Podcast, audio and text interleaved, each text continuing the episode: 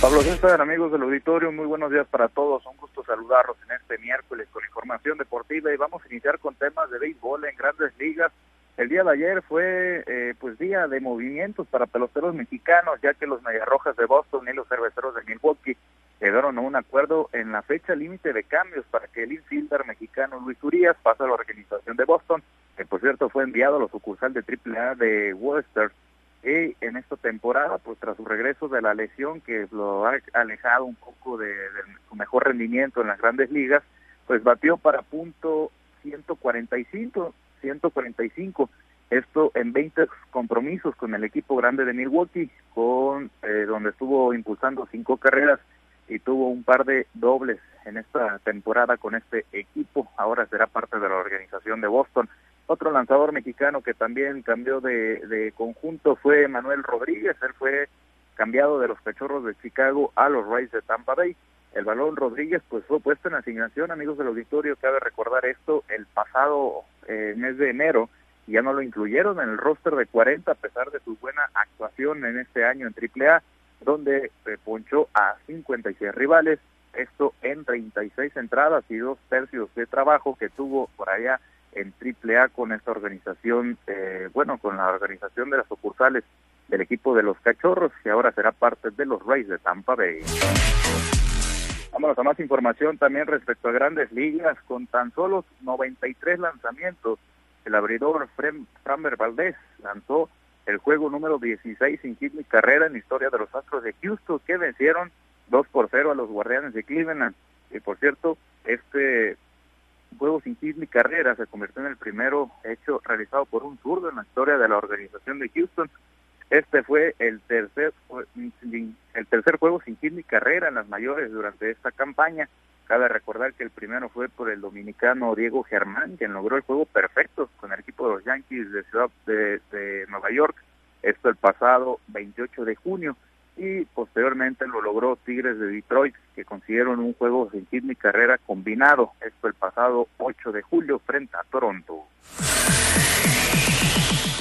Vámonos a temas también del béisbol, pero esto en nuestro país. En conferencia de prensa les platico que el Club Venados de Mazatlán anunció la colocación de pasto sintético y remodelaciones en el estadio Teodoro Mariscal para la próxima temporada de Liga Mexicana del Pacífico. José Antonio Toledo, presidente del Consejo de Administración de Grupo Venados, dio a conocer de manera oficial que la obra tendrá una inversión de 10 millones de pesos y que se estima quede concluida para el próximo mes de septiembre, rumbo a la próxima temporada de LMP. En otros temas, pero también referente al béisbol, esto por allá en Tainan, Taiwán, les platico cómo le va a la selección mexicana de la categoría de 12 años en este campeonato mundial. El día de ayer, lamentablemente, pues por la noche perdieron en contra de Japón por pizarra de 12 carreras a 6. Y de esa manera, pues son eh, cuartos lugar del grupo A de este campeonato mundial de la categoría de 12 años con marca negativa de 2-3 en juegos ganados y perdidos. Y su próximo rival será el conjunto de Panamá, a quienes estará enfrentando el día de hoy miércoles a las 5 de la tarde. Para finalizar con información, nos trasladamos al norte del estado de Sinaloa, en el municipio de Ahome. Les comparto que el torneo de pesca deportiva El Colorado Ahome Fitch fue presentado el día de ayer en conferencia de prensa para disputarse el próximo domingo 13 de agosto a las 7 de la mañana en el campo pesquero El Colorado. El director de la Secretaría de Economía de AOME, Héctor Ibarra Flores, compartió durante la presentación pues el objetivo del evento, que por, que por cierto se llevará a cabo en las modalidades de piola en mano, cuatro integrantes y embarcaciones pequeñas. Escuchamos lo que comentaba el funcionario público. Debido a las actividades de la pesca que son por temporadas que hay, que hay vedas, es eh, fomentar otro tipo de actividades ante ante los eh, pescadores, que sí, que pueden existir otro tipo de actividades que puedan realizar en el tiempo muerto que tienen ellos cuando están en temporadas de veda.